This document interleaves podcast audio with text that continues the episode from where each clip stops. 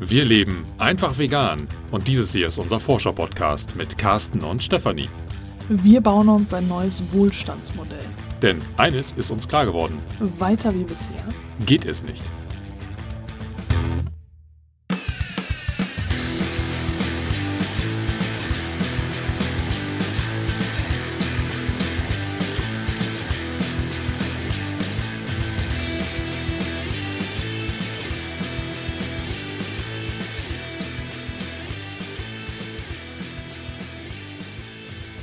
Am 21. März, jetzt am vergangenen Sonntag, hat sich äh, wieder der Internationale Tag gegen Rassismus gejährt.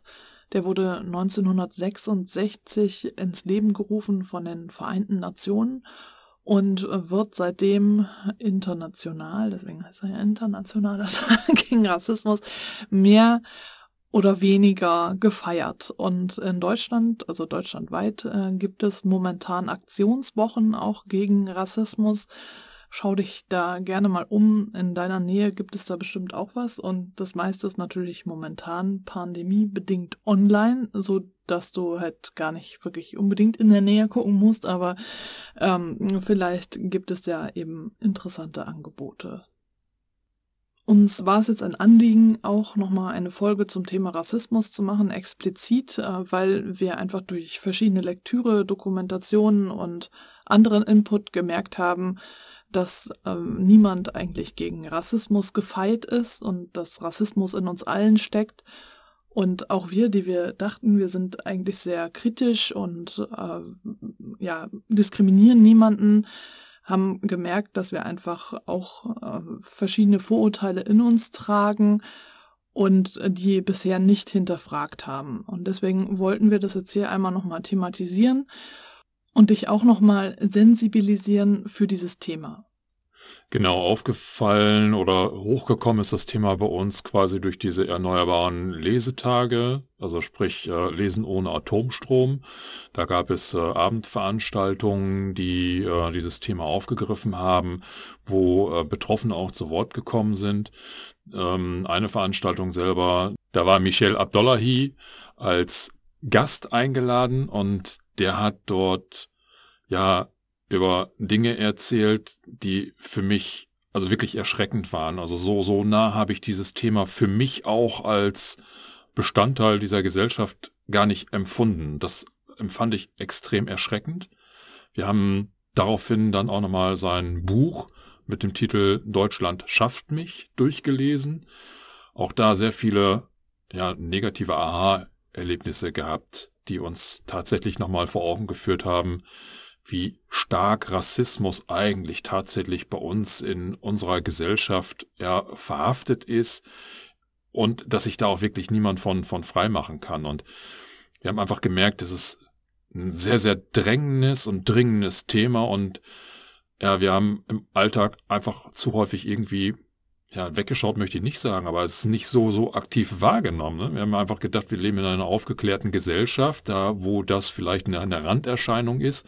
Aber durch das, was wir jetzt so mitbekommen haben, mussten wir persönlich auch tatsächlich feststellen, ist, es ist starker, integraler Bestandteil von unserer Gesellschaft. Egal, wie stark dieses Thema in den Medien reflektiert wird oder nicht, es ist latent vorhanden und da kann sich tatsächlich keiner von frei machen. Über die erneuerbaren Lesetage hatten wir ja schon mal gesprochen, auch im Rahmen des Buchs Act Now. Und äh, die Videos dazu, zu diesen Lesetagen, kannst du auch immer noch anschauen. Die sind frei verfügbar im Internet und, und ich verlinke dir die auch in den Show Notes nochmal. Das Buch Deutschland schafft mich ist sehr empfehlenswert. Also wir können ja mal kurz darüber sprechen. Ich habe das äh, zuerst gelesen, äh, Carsten hat es dann nach mir gelesen. Das heißt, wir können beide unsere Meinung äh, dazu sagen. Ich fand äh, vor allem sehr eindrücklich, wie Michel Abdullahi geschildert hat, dass er eigentlich nie als Deutscher anerkannt wurde. Also egal, äh, wie lange er in Deutschland lebt und egal, äh, wie er sich integriert hat, äh, egal was er tut, Deutscher ist er nie. Er hat zwar einen deutschen Pass, aber er ist, wird nicht als Deutscher anerkannt, einfach aufgrund seines Aussehens. Und äh, das ist halt er schildert es sehr lustig in dem Buch, aber eigentlich ist es total traurig.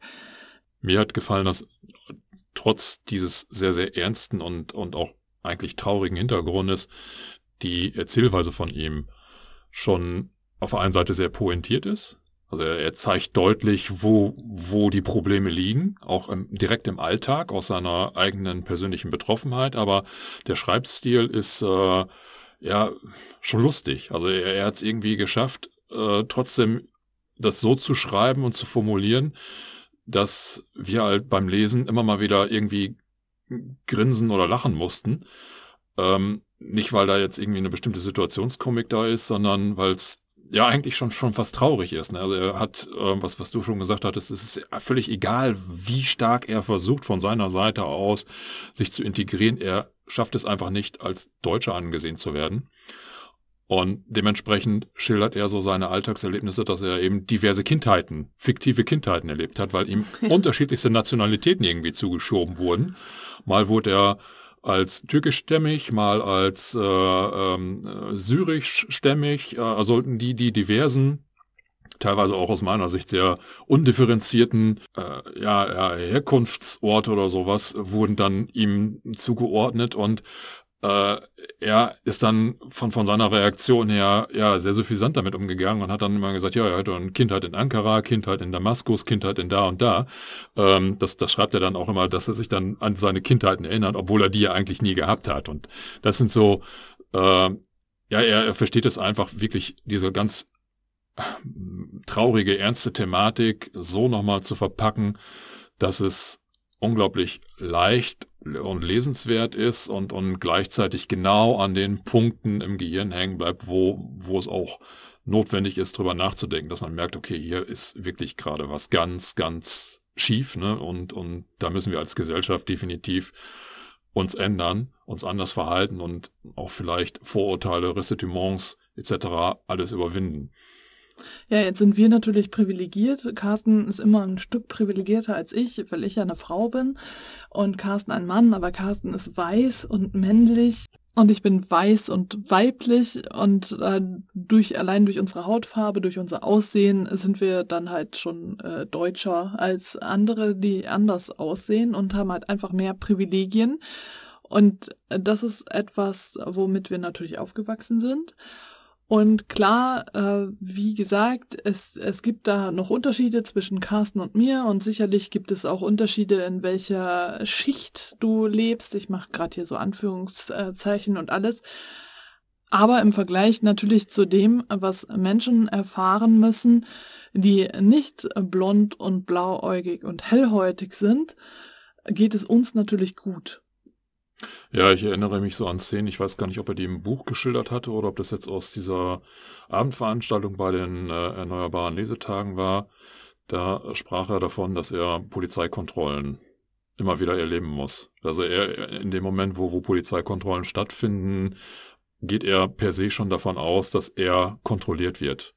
Er möchte da niemandem irgendwie was attestieren und äh, ähm, aber es geht schon in, in diese Richtung, dass es ein Racial Profiling bei der Polizei gibt. Das wird da indirekt schon deutlich, dass Personen, die nicht deutsch aussehen, nicht typisch deutsch, so wie man sich eben dieses nordische Bild dann irgendwie vorstellt, dass die häufiger äh, gerade von, von äh, der Polizei kontrolliert werden und er wurde dann in einer Situation auch, ähm, ich weiß gar nicht mehr genau, wie er es geäußert hatte, aber mit, mit so diesem abgehackten Deutsch dann konfrontiert, so nach dem Motto, du mich verstehen, du rechts ranfahren, du das und das. Und er konnte dann einfach sehr eloquent darauf antworten und sagte, äh, das, das ist ja im Grunde genommen, und er meinte, wenn, wenn man jetzt wirklich jemanden hat, der des Deutschen nicht mächtig ist, dem nützt dieses abgehackte Deutsch auch nichts. Also von daher, warum spricht mich der Polizist so abgehakt so abfällig an. Ja? Das sind schon so, so äh, mehr oder weniger klare Indizien, die darauf hindeuten, dass da irgendwo im Hintergrund so ein, so ein ja, ich nenne es jetzt mal tatsächlich ein rassistisches, rassistischer ähm, Beweggrund oder was auch immer, äh, wie man das immer bezeichnen muss, vorhanden ist. Und das sind so Themen und, und Ereignisse, die er aus einer eigenen persönlichen Erlebniswelt schildert, die mir als ja, er nennt, nennt Menschen wie mich halt Bio-Deutsch. Das ist ein ja. schöner Begriff. Also, da, da, muss ich jetzt mal einmal einfügen, dass ich die ganze Zeit an biologisch gedacht habe, also im Sinne von Öko. Öko. Und ich dachte, was, was hat er ein Problem mit Öko? Was hat er? Was hat er? Ist es ein Öko-Problem? Weil ich die ganze Zeit natürlich in dieser Schiene denke, dass da immer Menschen diffamiert werden, äh, die sich nachhaltig verhalten. Also mir, ich war, ich habe die ganze Zeit auf dieser Schiene gedacht, bis mir aufgegangen ist, dass er das nicht in dem Sinne meint, sondern biografisch und nicht biologisch. Genau, ja. So, und, und Biodeutsche, so wie ich es halt bin, qua meiner Privilegien, kriegen das ja gar nicht mit. Also äh, ich, ich würde ja nie auf die Idee kommen, tatsächlich nie auf die Idee kommen und äh, dass, dass jetzt ein Polizist ähm, anders mit Menschen umgeht, nur weil sie eine andere Hautfarbe haben, anderes Aussehen. Äh, wir müssen ja noch nicht mal über ähm, sehr vorstechende Aspekte wie, wie Kleidungsstile ähm, oder religiöse Symbole sprechen, sondern es geht tatsächlich um, um ja den Hautton an der Stelle. Mhm. Und das fand ich, als ich das so mitbekommen habe, fand ich das wirklich erschreckend. Also das ist so, wo ich gedacht habe, wow, gerade so die Polizei, ne, wo man eigentlich eine Neutralität, also mhm. dein Freund und Helfer, die Institution, die mich als Bürger ja, also, also wirklich als Bürger, unabhängig davon, wo ich jetzt gerade herstamme, was für eine biografische äh, Vorgeschichte ich habe, sondern ich bin ja Bürger dieser Bundesrepublik. Ich soll ja eigentlich geschützt werden vor, also von dieser Institution nicht vor. Also nachdem ich, was ich gelesen habe und mitbekommen habe, glaube ich mittlerweile, dass man auch vor dieser Institution geschützt werden muss.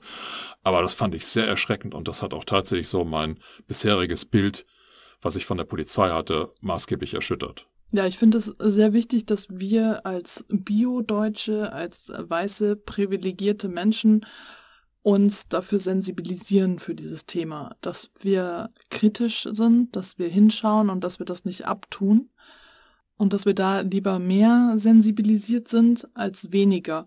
Carsten und ich haben uns äh, neben diesen beiden ähm, Quellen auch noch andere Dokumentationen angeguckt. Davon sind nicht alle noch online. Eine hatten wir irgendwie am letzten Tag erwischt. Mhm. Äh, und es ist wirklich lohnenswert, sich da mal reinzuschmeißen in das Thema und äh, sich damit zu konfrontieren. Was ich aus einer Dokumentation, die wie gesagt nicht mehr online ist, ich gucke mal, ob ich die vielleicht auf einem anderen Wege noch finde, äh, gelernt habe und was, wo, woran ich vorher überhaupt nicht gedacht habe, ist, dass äh, Menschen, die halt nicht diesem weißen Bild entsprechen, auch an anderen Stellen diskriminiert werden. Zum Beispiel bei Passfotoautomaten dass Menschen mit einer dunkleren Hautfarbe äh, dann dort einfach äh, keine biometrischen Passfotos machen können, weil der Automat eben nicht auf diese Hautfarbe eingestellt ist, sondern auf die weiße Hautfarbe. Und äh, genauso, ich lese gerade ähm, ein Buch über unsichtbare Frauen, also das heißt so, ähm, da über die Diskriminierung von Frauen halt in genau solchen Systemen auch, dass äh, genauso ist es ja auch bei Frauen, aber im und dann eben auch generell, also alle, die nicht Carsten entsprechen sozusagen, ne? also dieser äh, weißen männlichen Form, werden eigentlich im Alltag ähm, diskriminiert in solchen Situationen, weil alles auf dieses männliche weiße Bild eingestellt ist, auf diese weiße männliche Norm. Und äh, das, das ist jetzt nur ein Beispiel von vielen, aber also zum Beispiel jetzt in, dem Buch, wo es jetzt um Frauen geht, äh, es ist so zum Beispiel, ähm, dass der Airbag in Autos äh, auf die Körpergröße von Männern eingestellt ist. Äh, gut, ich bin sehr groß, mir würde das jetzt nichts ausmachen, aber dass das halt, oder eben Herzinfarkte bei Frauen laufen anders ab als bei Männern. Und wir hatten das auch in der, in der einen Dokumentation, ähm, dass da eben gesagt wurde, Hautkrankheiten oder generell Krankheiten, äh, laufen äh, bei Menschen äh, mit einer nicht weißen Hautfarbe, also mit einer schwarz, also wie auch immer pigmentierten Hautfarbe, teilweise anders ab und sind auch anders zu erkennen einfach. Und auch da äh, wurde eben gezeigt, dass die Fachliteratur in der Medizin für Medizinstudentinnen zum Beispiel äh, das nicht hergibt. Also da äh, werden bestimmte äh, Krankheiten immer nur, also oder sagen wir so, nicht bestimmte Krankheiten, sondern da werden halt alle Krankheiten immer ähm, als Schaubilder an weißen Menschen abfotografiert und gezeigt so dass du nicht sehen kannst, wie sieht es denn auf einem Körper aus, äh, der eine andere Hautfarbe hat. Und da kann das eben sein, dass Krankheiten später erkannt werden. Und so zieht sich das wirklich äh, durch unsere ganze Gesellschaft. Und deswegen denke ich, dass es wichtig ist, dass wir als die privilegierte Seite uns dafür sensibilisieren, um die Menschen zu unterstützen, die eben nicht unsere Privilegien genießen können wir sprechen ja von Integration und wir fordern ja primär erstmal von den Migranten, sich hier zu integrieren. Das merkt man ja auch schon daran, dass wir bestimmte Einstiegshürden für das Erwerben der deutschen Staatsbürgerschaft voraussetzen. Also äh, deutsche Sprache, ähm, Wissenstests, die ja teilweise über Allgemeinwissen hinausgehen, was viele Bundes Bio-Deutsche, ja, Bio-Deutsche, ein schöner Begriff, Bio-Deutsche besitzen. Also wir setzen da ja eine bestimmte äh, äh, Messlatte an wo wir im Grunde genommen erstmal nur fordern. Aber dabei ist Integration ja etwas, was aus meiner Sicht, was, was ich jetzt nochmal deutlicher festgestellt habe durch die Dokumentation und durch die Literatur, äh, die wir jetzt ja ähm, konsumiert oder gelesen haben, dass das im Grunde genommen darauf hinausläuft, dass wir eine Normalität herstellen. Also ich darf einfach Menschen aufgrund ihrer Herkunft, aufgrund ihres Aussehens nicht anders behandeln als mich selbst. So in meiner persönlichen Rolle als ideal genormter Biodeutscher, keine Ahnung. Ja? Äh, als, als Privilegierter, ja. Privilegiert, Privilegierter. ideal genormt bist du auch nicht, bist zu groß. Bin, bin zu groß, ja, genau. Mhm. Und in dem Zusammenhang ist auch nochmal, das ist glaube ich auch in dem Buch ähm, Deutschland schafft mich, genannt worden, dass wir auch vom, vom sprachlichen und von der Einordnung her nie dahin gekommen sind, Menschen mit einem Migrationshintergrund als Deutsche anzusehen. Also ich, ich weiß nicht mehr, wie die Reihenfolge war, aber so, so ein bisschen im Hinterkopf ähm, ist mir noch hängen geblieben, dass wir ursprünglich mal so von den Gastarbeitern gesprochen haben, die hier beim Wirtschaftswunder mitgeholfen haben. Dann anschließend waren es dann Ausländer. Ähm, später waren es halt äh, Migranten, Menschen mit Migrationshintergrund, selbst äh, Personen, die hier in Deutschland geboren wurden, die im Grunde genommen eigentlich Bio-Deutsche wären. Ja, selbst denen wurde der deutsche Status ja in der Gesellschaft aberkannt. Das waren dann halt nie Deutsche, sondern das waren halt Personen mit Migrationshintergrund, selbst wenn die Eltern oder Großeltern noch irgendwie aus dem anderen Land kam.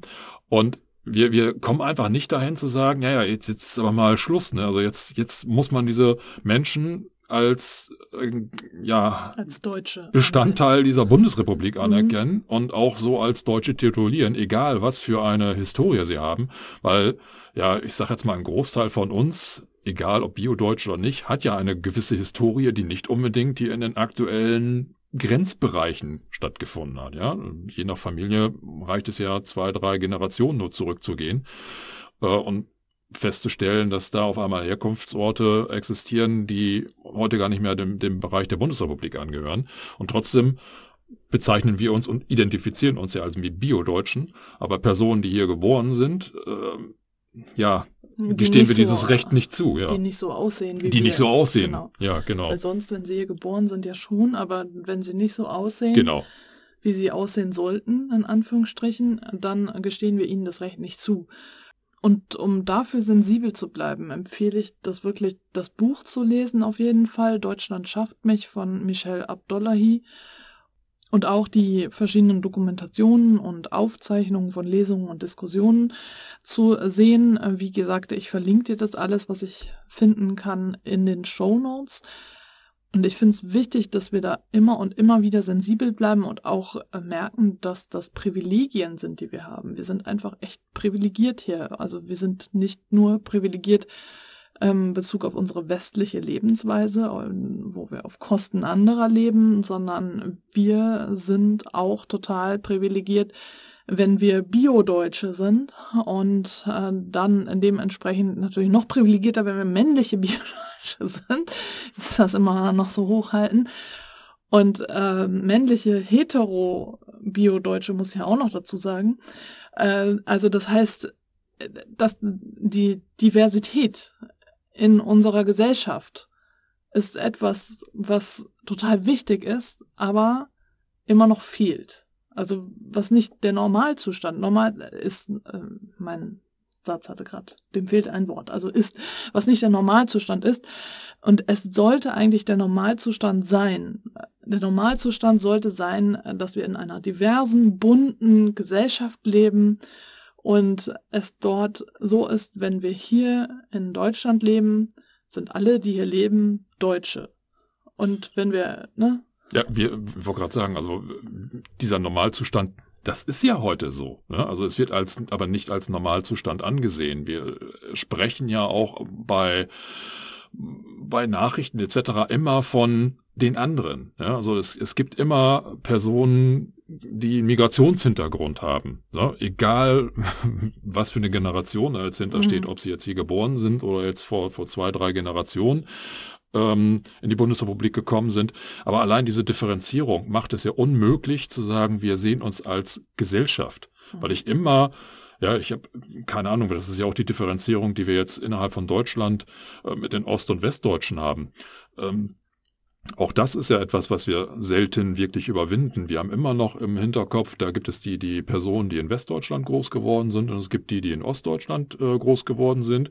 Und selbst wenn äh, Menschen zu einer Zeit geboren wurden, wo es die äh, DDR gar nicht mehr gab, dann werden sie ja trotzdem noch als Ostdeutsche äh, gehandelt, weil in, in gewisser Weise sie ja quasi die Nachfahren der Bio-Ostdeutschen sind, keine Ahnung, ja.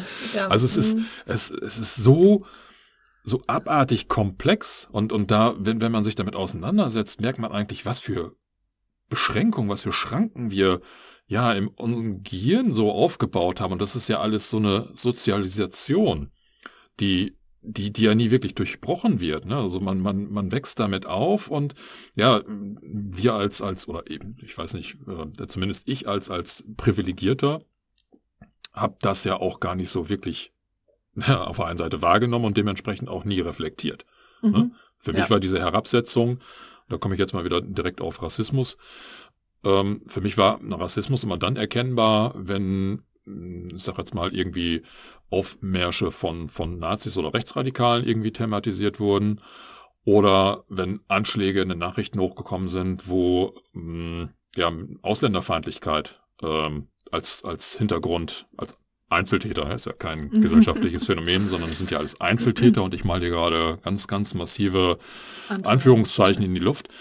Ähm, aber das, das war es dann auch schon. Ne? Aber so im Alltag selber ein Rassismus, den habe ich so gar nicht wahrgenommen. Und wie gesagt, also dadurch, dass, dass wir, wir müssen uns damit konfrontieren, wir müssen uns sensibilisieren, wir müssen einfach wissen, wie funktionieren bestimmte Denkmuster, die in unserer Gesellschaft eigentlich, ich will jetzt nicht sagen in der DNA drin liegen, das hoffentlich nicht, aber schon sehr stark in den gesellschaftlichen Strukturen verfestigt sind, teilweise betoniert sind, teilweise auch in unseren Staatsorganen leben. Wir müssen uns auch da ganz klar positionieren, dass wenn wir feststellen, da, da klingt sowas an, äh, was ja, Alltagsrassismus, da sagte Michel Abdullahi ja auch, also Alltagsrassismus, der Begriff Alltagsrassismus gehört eigentlich nicht hierhin. Also Rassismus ist Rassismus, den muss man nicht noch verniedlichen, indem man sagt, das ist Alltagsrassismus. Ja? Ähm, dass, dass, wenn Rassismus erkennbar ist, muss man sich halt positionieren. Das, das ist die Pflicht von uns als Zivilgesellschaft klarzustellen, pass mal auf, das ist jetzt Rassismus. Ne? Entweder verhältst du dich rassistisch, du hast dich rassistisch geäußert, oder es kommen halt rassistische Strukturen gerade zum Tragen, aber es muss benannt werden, damit auch diese Aufmerksamkeit in der Gesellschaft erzeugt wird. Ich kann mich dem nur anschließen. Ich denke, es ist unsere Pflicht als privilegierte weiße Bio-Deutsche, dass wir uns damit auseinandersetzen, dass es Rassismus gibt in unserer Gesellschaft, dass wir alle Rassismus in uns tragen, dass wir bestimmte Vorurteile haben, mit denen wir eben sozialisiert wurden und dass wir die hinterfragen und dass wir kritisch weiß sind. Und wir wollen diese Folge auch bewusst kurz halten, weil es natürlich leicht ist, über Betroffene zu sprechen und selbst nicht betroffen zu sein. wir aber nie wirklich ganz erfassen können, was Rassismus für einen bedeutet, wenn du selbst nicht davon betroffen bist. Und deswegen die Empfehlung, Medien von Betroffenen zu konsumieren. Also unter anderem eben die Medien, die wir hier verlinken in den Show Notes. Und dann gibt es sicherlich noch unendlich viel, äh, was du übers Internet finden kannst. Und auch jetzt eben die Veranstaltungen zu nutzen im Rahmen der Aktionswochen und generell offen zu sein und lernbereit. Dann äh, bleibt mir nichts anderes zu sagen als in diesem Sinne. In der Metropolregion Hamburg sagt man Tschüss und auf Wiederhören.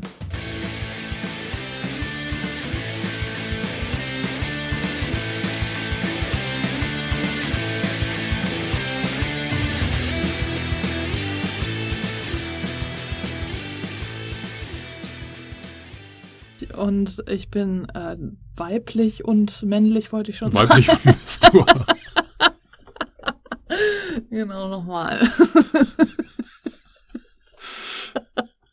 Du bist so überprivilegiert. oh nee, dann bin ich ja wieder raus. Ähm, manchmal bin ich auch männlich. Nochmal.